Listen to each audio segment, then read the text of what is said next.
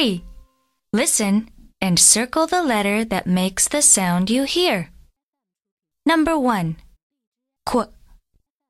Number 2. K. Number 3. Qu. Number 4. G. Number 5. Qu.